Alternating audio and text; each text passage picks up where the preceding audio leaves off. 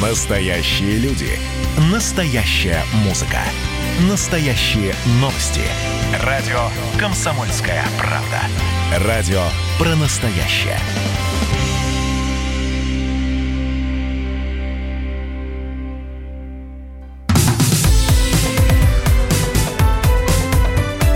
Как дела, Россия? Ватсап-страна! Друзья, это прямой эфир радио «Комсомольская правда». Меня зовут Михаил Антонов. Здравствуйте. Чем живет Россия, чем живет страна и чем живут другие страны за пределами Российской Федерации? Об этом мы рассказываем. Эксперты у нас появляются в эфире, обозреватели и журналисты «Комсомольской правды». И также предполагается, конечно же, ваше участие. 8 800 200 ровно 9702. Это телефон прямого эфира.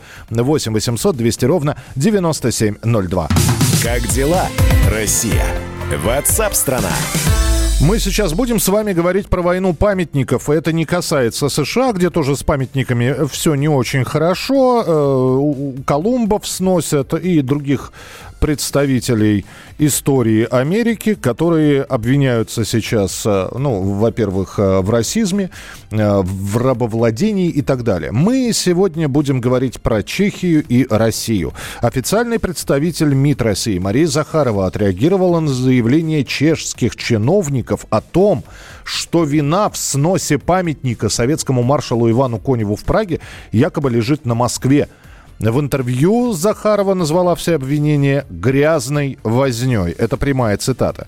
Напомню, что памятник Коневу снесли 9 апреля. 9 мая на постаменте неизвестные водрузили унитаз. Теперь, сейчас, на данный момент, постамент заколочен фанерой, и на этой фанере разные, причем иногда противоречивые надписи. С одной стороны, Конев освободитель, с другой Конев убийца 300 тысяч человек. Э, самое интересное, что а, президент Чехии Земан, он с одной стороны вроде как осуждает все, что происходит – а с другой стороны, кроме осуждения, никаких действий не предпринимается. На прямой связи с нами специальный корреспондент «Комсомольской правды» Дарья Асламова. Она пыталась выяснить, действительно ли чехи легко меняют историческую память на собственный комфорт и благополучие. Дарья Михайловна, привет! Здравствуйте. Здравствуйте, Даша. Даша, расскажи, пожалуйста, вот э, что происходит сейчас в Чехии? Э, разброд в умах или, или все-таки какие-то отдельные случаи, которые не являются показательными для всей страны? Нет, никаких отдельных случаев нет. Это цепочка событий, очень хорошо развернутых провокаций, в которые входит и снос памятника Коневу, который просто завернули в тряпки, волокли на склад – чем нарушен договор между Чехией и Россией 93 года, в котором а, мы обязаны а, охранять наши памятники, мы их памяти, они наши, и обязательно там есть фраза «обеспечить к ним доступ». А сейчас этот договор нарушен в одностороннем порядке, потому что какой может быть доступ, когда он, э, бедный Конев валяется на каком-то складе и в, в тряпках? А, значит, дело в том, что а, чехи ссылаются на то, что у них вся политика коммунальная, это реально коммунальщики. Вот, вот у них старосты района, типа, может решать все. Это неправда.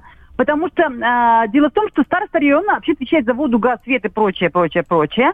Это очень амбициозные парни, которые, конечно, хозяйством заниматься не хотят. А вот заниматься политикой им очень хочется, чтобы вырваться на какие-то главные позиции. Поэтому они, значит, вот следующий у них памятник, они поставили памятник власовцам. Это выглядит как абсолютно хрен со шляпкой, его в народе зовут. А, значит, э, это тоже происходит все вот сейчас, перед, перед 75-летием годовщиной Победы.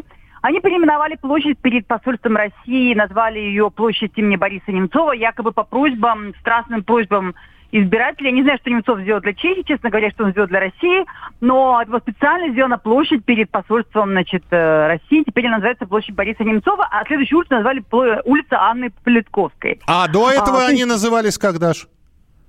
Ой, они назывались там, у них были разные названия, там э, такие традиционные, я уже, я, я, я уже не помню, просто это все сделано в один момент, угу. ты понимаешь. Да, да, да. Это все сделано именно вот сейчас, то есть как бы в этом году. Все к нашему годовщине победе, победы.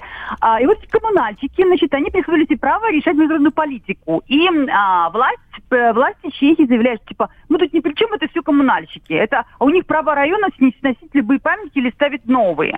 Но это неправда, потому что договор подписан международный. У нас стоит 16 мемориалов белочехам, которые вообще, простите, нам ничего хорошего не сделали. Кроме того, как грабили население и расстреливали мирных граждан. А, и воевали, по-моему, со всеми, с кем могли, и удрали домой. Да, еще прихватив золото, драгоценности, кожи, тут шли. Они, они очень богатыми вернулись. Открыли Легия банк на эти деньги. То есть, как бы, и мы эти памятники поставили согласно уговору, мемориалы. Они стоят по всему, вот, э, только Самаров пр- противится, потому что там расстреляли э, Белочеги, 1500 человек, по-моему, погибло, если не ошибаюсь. Угу. Вот. И поэтому как бы ситуация получается абсурдная. Это международный договор. То есть мы не со старостями договариваемся, не с коммунальщиками, которые за свет и газ отвечают. Мы подписали договор с государством Чехия. И в этом, э, в этом плане монополия на международную политику принадлежит государству Чехия. А государство Чехия боится связываться, потому что ну, а там абсолютно русофобская пропаганда. Вообще Прага освободила себя сама. Это что, чтобы ты знал, да, на всякий случай.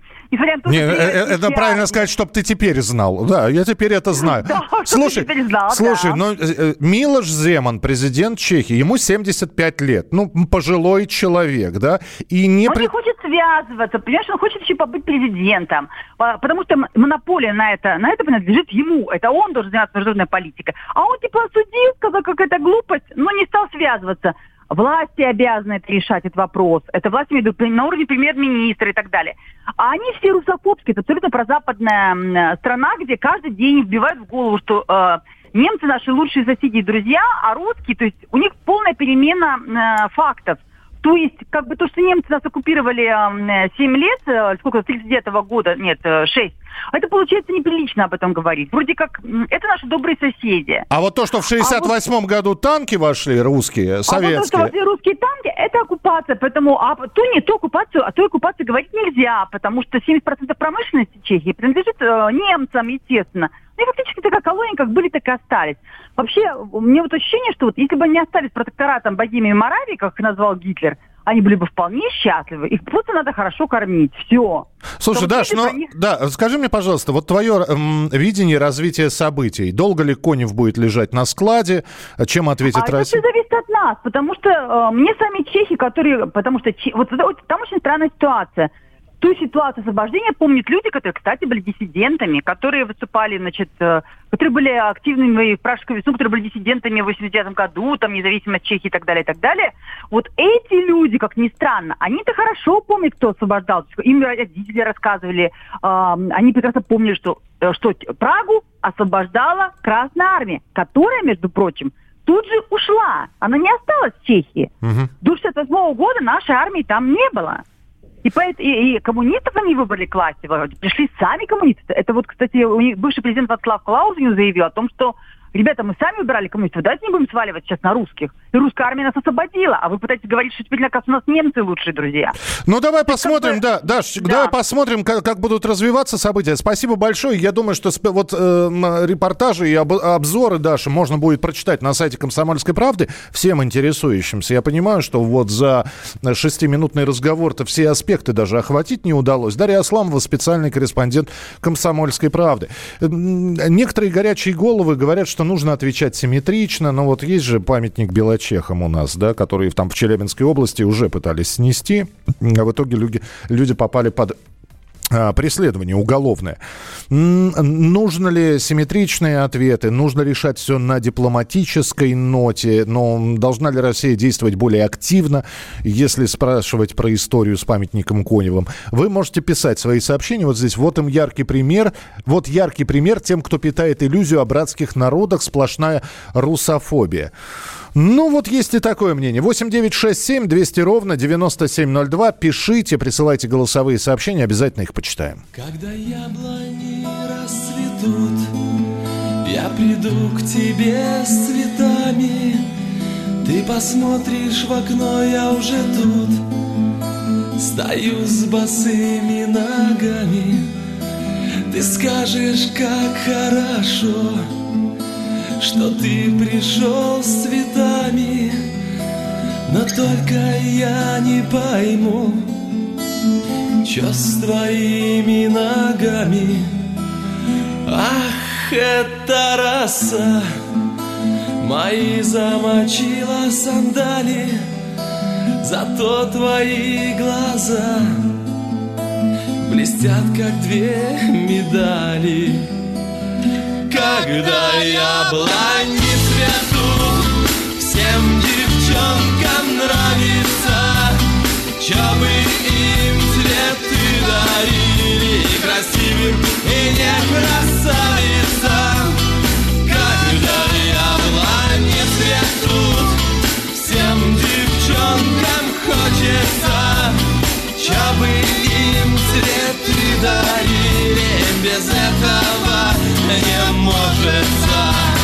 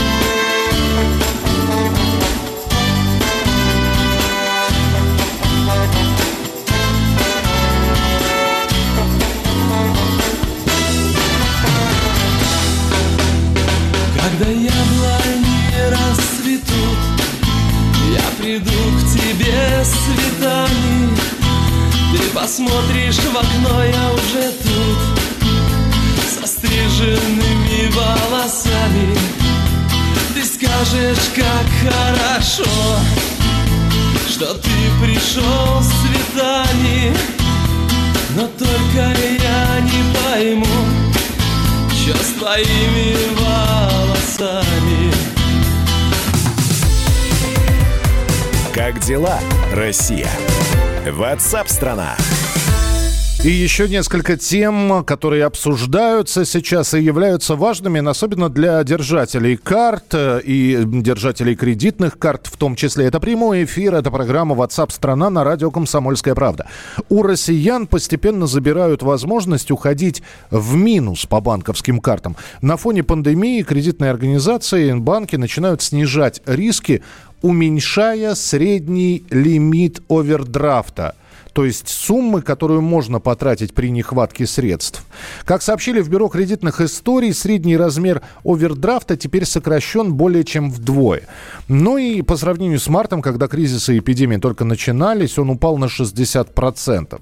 Мы решили поговорить на эту тему, то есть вообще насколько сейчас банки своими предложениями, акциями, и не только овердрафтом, но и кэшбэком, э, предоставлением, а, может быть, пониженной кредитной ставки. Насколько они в период пандемии коронавируса повернулись лицом к клиентам? Или не повернулись? На прямой связи президент Ассоциации российских банков Горигин Тасунян. Горигин Ашотович, здравствуйте. Да, добрый день. Э, Григорий Нашевич, мы периодически, особенно вот за последние два с половиной месяца, возвращаясь к банковской теме, говорили о том, что люди заходят в банки и забирают оттуда деньги, опасаясь, боясь и прочее, и что банки выискивают все новые и новые способы удержания плюс привлечения клиентов. Удается, на ваш взгляд? Да, более того, за последний месяц э, на 8% наоборот – приток э, вкладов увеличился, то есть э, в сравнении с маем и апрелем, когда был довольно мощный отток, э, июнь месяц показал реверс в этом вопросе. То есть банк, э, клиенты возвращаются в банки, э, естественно, они возвращаются с учетом, опять же, э, конкурентных э, преимуществ того или иного банка и того поведения, которое банки проявляют период вот эти сложных трех месяцев. Очень многие считают, что когда закончится вся эта свистоплястка с коронавирусом, все вернется на круги своя, и, соответственно, и процентные ставки вырастут, и останется только лишь доступный, ну, по, по поручению президента России, ипотечное кредитование. Или вы считаете, что все на, на самом деле не будет возвращаться к старому образцу?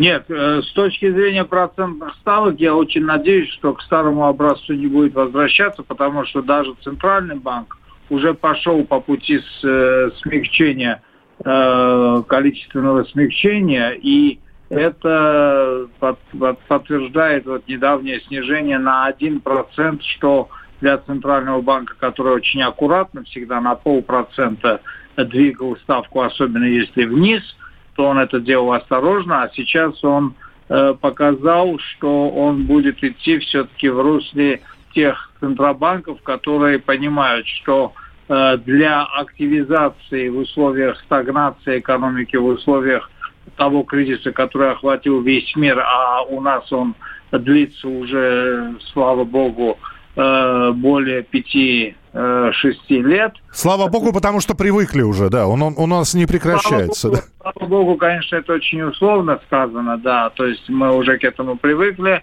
но э, та стагнация, перемежающаяся с рецессией, которая э, продолжалась на протяжении шести лет, она, конечно, не может быть переломлена, если не будет э, политики денежно-кредитной, которая стимулирует кредитование, а не сжимает и не ограничивает его. И Центральный банк, в общем, сейчас проявил определенную гибкость и э, понимание этого. Поэтому я надеюсь, что, отвечая на ваш вопрос, что все-таки после окончания, как вы назвали, свистопляски с коронавирусом, все-таки более разумные ставки и условия кредитования на рынке установятся. И, в общем, в этом смысле Э, не вернется все на круги своя. А вот с точки зрения нормализации системы отношений кэшбэки, опять же, значит, эм, овердрафты, они начнут возвращаться э, в начальное русло, потому что это тоже конкурентные преимущества того или иного банка. Но а... будем надеяться, Григорий Ашотович, надеемся, что будет именно так, как вы говорите. В любом случае, всегда рады будем пообщаться в прямом эфире. Гарегин Тосунян, президент Ассоциации российских банков, в эфире программы WhatsApp страна Радио «Комсомольская правда». А в России сегодня прошли пробные ЕГЭ. Причем пробные не для детей, не для учителей, для организаторов. Чтобы те могли правильно провести экзамены без рисков для школьников и учителей. Сами же основные экзамены начнутся 3 июля, в пятницу. Сроки сдачи сдвинули на поздний срок из-за эпидемии коронавируса. Корреспондент «Комсомольской правды» Ксения Конюхова побывала на этом самом пробном ЕГЭ, выяснила, какие изменения ждут выпускников, как будут справляться они с повышенными мерами безопасности, можно ли в маске пронести шпаргалку. Ксения Конюхова у нас в эфире. Ксения, привет. Добрый день. Ну что, скажи мне, пожалуйста, э, во-первых, сколько будет, вот как, как все это будет проходить? Э, есть ли существенные отличие от ЕГЭ 2019 с ЕГЭ 2020? А, отличия есть, но они заключаются именно в процедурах проведения, именно в том, как будет проходить сам экзамен. А, во-первых, а, чтобы попасть в аудиторию, сесть за стол и наконец-то приступить к ученикам придется пройти чуть ли не целую полосу препятствий. Для начала им нужно будет в соответствии с индивидуальным расписанием прибыть в школу, чтобы не, создавля... не создавать толпу на входе. Затем у всех и учеников, и учителей будут проверять температуру. И в случае повышенной температуры медик будет делать экспресс-тесты на коронавирус. Понятно, что если у ребенка тест будет положительным, то его к экзаменам не допустят, изолируют, вызовут скорую, сообщат родителям. Да. И затем сохраняются все основные меры меры безопасности, которые уже были на ЕГЭ. Это вот как раз металлодетекторы, охрана и камеры безопасности, которые будут следить за тем, как проходит экзамен. Ну и, конечно, чтобы соблюдалась социальная дистанция, изменились правила рассадки в аудиториях. Раньше у нас 15 человек сидели в классе, то сейчас всего 8. То есть три парты слева и справа, две парты посередине. Господи, и не, и не спишешь, да. Ксюша, не спишешь ведь, а? Абсолютно не спишешь, все как на ладони. Там 8 учеников, 4 проверяющих. Так что очень рекомендую выпускникам этого года даже не то, что телефоны мобильные не брать, даже бумажные шпаргалки не надо пытаться пронести, потому что аннулируют результаты экзамена, и в ВУЗ будете поступать только в следующем году. Слушай, Понятно, что да. никому это время терять не хочется. Я правильно понял? То есть, если Конюховой, то есть тебе назначено на 9.15, а мне, Антонову, на 9.20, и я вдруг опоздаю на полчаса, меня не, не допустят к экзамену? А, нет, да, а, если опоздаете на полчаса, конечно, не допустят. Но, во-первых, а, все приходят заранее, то есть это где-то 30-40 минут, потому что а, для начала нужно будет заполнить определенные бланки, сдать личные вещи на хранение. То есть в целом запас по времени будет. Но если экзамен уже начался, то все, не допускают, никаких нарушений нет, придется прийти в резервные дни. А, они есть по всем предметам, они, правда, рассчитаны на тех, кто заболел, кто по уважительной причине не пришел, но, возможно, если действительно опоздание будет связано с серьезной причиной, разрешат пересдать э, в резервный день. Ксения, ты же будешь 3 числа смотреть, как все это будет, да? Конечно, Ну, обязательно. Мне всё. очень интересно. Значит, третьего в пятницу мы тебе звоним, и ты нам все рассказываешь. Вот. Все-таки попробуй пронести шпаргалку. Ну так, для себя. Э, Расскажи, как это получится или нет. Ксения Конюхова, корреспондент «Комсомольской правды», была у нас в прямом эфире. 8 9 6 7 200 ровно 9702. Ваши текстовые голосовые сообщения. И буквально через несколько минут о том, что поговорим о том, что новый автомобиль отечественного производства теперь можно будет купить в кредит со скидкой до 25%. Такое постановление подписал премьер-министр Михаил Мишустин.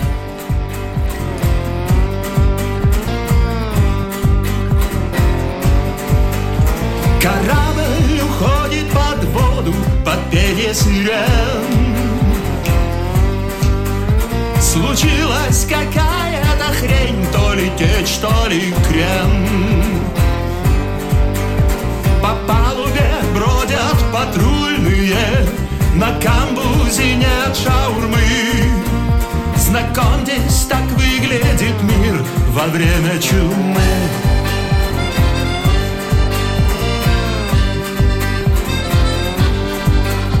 Мы столько страдали, что нация разобщена. Теперь оказалось, что этим спасется она. Не выходите из комнаты, свобода страшнее тюрьмы. Таким парадоксом стал мир во время чумы.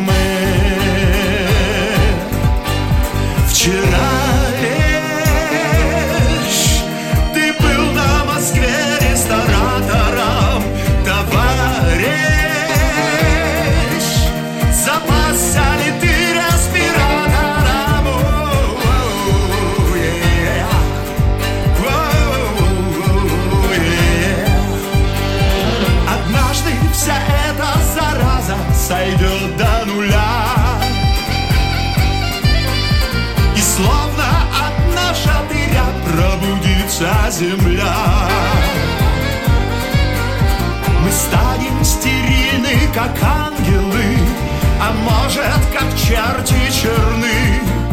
Посмотрим, что выберет мир за время чумы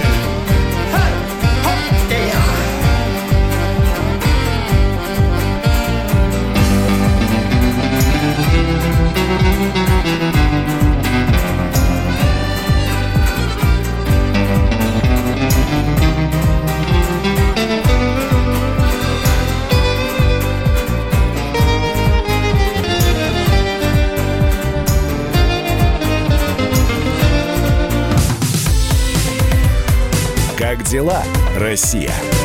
Ватсап-страна! Итак, друзья, это прямой эфир, радио «Комсомольская правда», и мы продолжаем. Спасибо, что присылаете свои сообщения. Э, здесь вот по поводу сноса памяти. А что у меня со светом в студии? Включите. Вот, спасибо большое. Сидим в темноте. Э, по поводу сноса памятника Коневу. В Чехии, в Самаре есть памятная доска Гашику, памятник Швейку. Это Яш написал Яш, но... Э, Ярослав Гашек, он э, воевал э, в РККА, он служил в, рабоче-крестьянской Красной Армии, а по возвращению на родину в Чехию такой обструкции за свои социалистические взгляды подвергался, что, в общем-то, быстро спился и скончался от туберкулеза и алкоголизма в 39 лет. Так что Швейк скорее за нас вот был. И я не думаю, что кто-то памятник э, или мемориальную доску писателю будет демонтировать. Спасибо большое, что присылаете сообщение 8967 200 ровно 9702. Радио «Комсомольская правда». Обещал про машины поговорить, давайте поговорим. Новый автомобиль отечественный можно теперь будет в кредит со скидкой до 10, от, де- от 10 до 25 процентов. Такое постановление подписал премьер Мишустин. Автомобиль должен быть именно российского производства. Вместе с тем максимальная стоимость машины увеличивается с 1 миллиона до полутора, и государство предоставит банкам средства на возмещение выпадающих доходов. На прямой связи с нашей студией автоэксперт Александр Добин. Александр, приветствую, здравствуйте. Добрый день. А автомобиль российского производства или все-таки российской сборки? Но это может быть иностранная машина. Вот это пока из постановления непонятно, но э, с учетом того, что э, 22,5 миллиарда, которые э, премьер выделяет на эти нужды, э, все-таки, наверное, э, в первую очередь направлены на поддержку АвтоВАЗа. Ну, по крайней мере, э, это логично.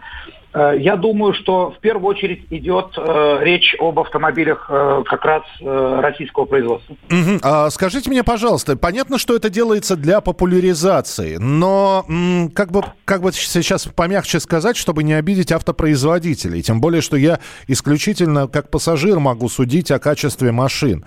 Ну, понятно, что можно сделать какую угодно скидку, но выбирают качество все-таки. И вот предвзятое отношение к отечественному автопрому, оно хоть и сглаживается со временем, но по-прежнему остается предвзятым. Это попытка изменить это представление.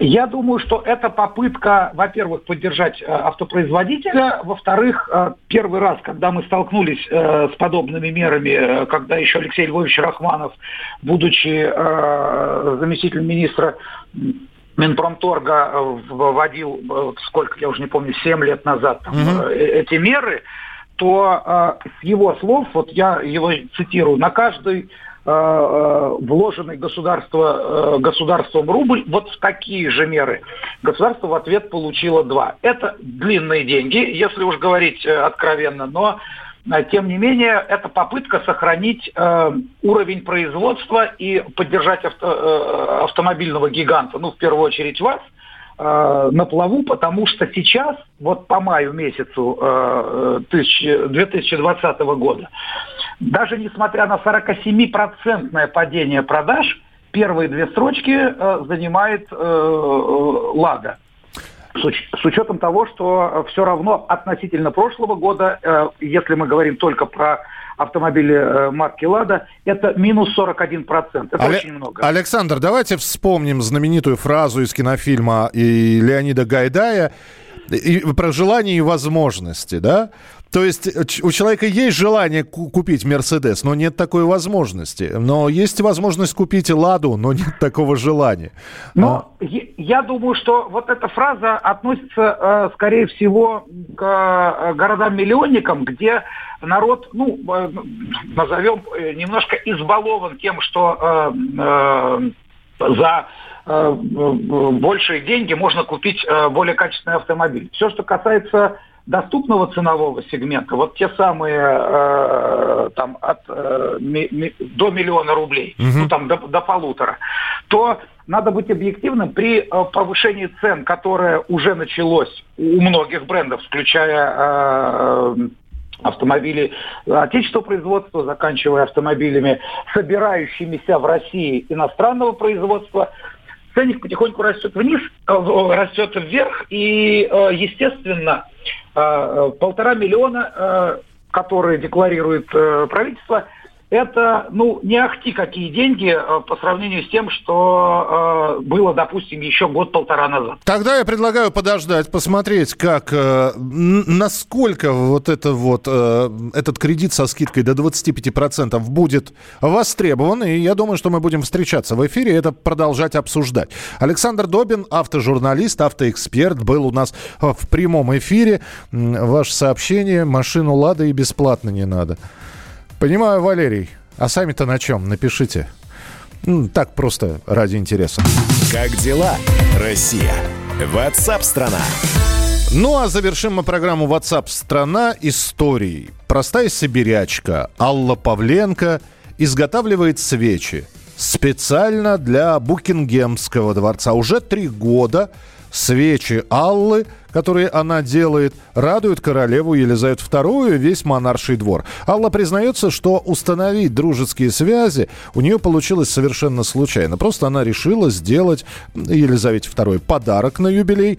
Ну а все подробности вы сейчас услышите в материале нашего корреспондента Вадима Алексеева. Новосибирская колхозница сделала бизнес на свечках для Букингемского дворца. Если бы раньше кто-то сказал Алле Павленко, что ее работу будут заказывать в Англии, да и вообще по всему миру, она сочла бы это фантастикой. Алла говорит, что начинала с очень земных, во всех смыслах слова, профессий. Я агроном по специальности. После института я пришла в совхоз, работала заведующей кормоцехом. Потом совхоз развалился. Где-то с 2005 года я э, стала работать садовником. Я резьбой по дереву занимаюсь. Я вяжу, шью, вышиваю, плету корзины, делаю кукол, делаю скульптуры из камыша по технологии, которую я сама придумала. Свечи появились э, пять лет назад. Это был 2015 год. У меня дочь здесь открыла свой маленький бизнес. Она продавала косметику ручной работы. Люди стали подходить и спрашивать, а есть у вас резные свечи? Она посмотрела, соответственно, в интернете и предложила мне, говорит, мама, ты не хочешь этим заняться? Алла тогда на отрез отказалась, но дочь была настойчивой и убедила попробовать новое дело. Получилось сразу. А однажды умелица решила сделать подарок королеве Англии, которая готовилась отметить 90-летний юбилей. Я изучила все ее наряды, я изучила, какие цветы она любит. В общем, ну, очень много. Я поработала над тем, чтобы создать именно для нее цветы. Вот они были именно для королевы. Цветы она любит простые, но вообще она любит и розы. И в честь нее э, выведено два сорта роз. И вот один из сортов я именно сделала для того, чтобы украсить свечи для Елизаветы. Только представьте, как удивилась Алла, когда в ответ получила открытку от королевы и благодарность от фрейлины. Миссис Павленко, королева хочет, чтобы я поблагодарила вас за письмо, в котором вы прислали две великолепные свечи, которые вы вырезали для ее величества по случаю ее дня рождения. Королева была очень тронута тем, что вы сделали ей подарок, и я очень благодарна вам за то, что вы вспомнили о ее величестве в эту дату. Теперь Алла каждый год получает заказ от Букингемского дворца на несколько тысяч долларов. Да и по всему миру популярны свечи новосибирского агронома. Единственное, только мы в Африку еще не посылали, ну и в Антарктиду не посылали, а так Япония, Европа, Америка, Южная Америка, Австралия, Новая Зеландия. Люди очень много заказывают на свадьбы, свадебные свечи. Кто-то на юбилей, на Рождество, потому что ну, везде во всем мире принято дарить и жечь свечи на Рождество. Пусть не в таком международном масштабе, но на уровне, например, региона, многие могут начать свое дело с нуля. Важно найти нишу. Как это сделать, рекомендует представитель Новосибирского центра содействия развитию предпринимательства Сергей Темп. Если у человека возникло желание, да, он остался без работы, заняться а, бизнесом, он может обратить свое внимание на любую отрасль, которая вокруг него, и посмотреть, что сделать в этой отрасли проще, чтобы людям было доступнее, чтобы людям было проще. Выбор ниши, как его построить. Вот сейчас – например, очень всем важно, например, делать эти маски, да, то есть у меня консьерж в подъезде маски шьет, да, то есть в свободное время, грубо говоря. Если человек, ну, например, не коммуникабельный, дайте объявление, начните там работу, там, что вы умеете, какая ваша специальность. Рисовать так рисовать, платы ремонтировать, ну, ремонтируйте платы. Вспомните ваши сильные стороны. Возможно, чтобы начать собственное дело, вам не требуются большие стартовые капиталы. Даже краски и холсты могут быть достаточным активом, чтобы создать ценный товар. Вадим Алексеев, Анна Пашагина, Денис Табаков, Комсомольская правда, Новосибирск. Как дела, Россия? Ватсап-страна! Ну что вы за люди такие? Как вам не стыдно?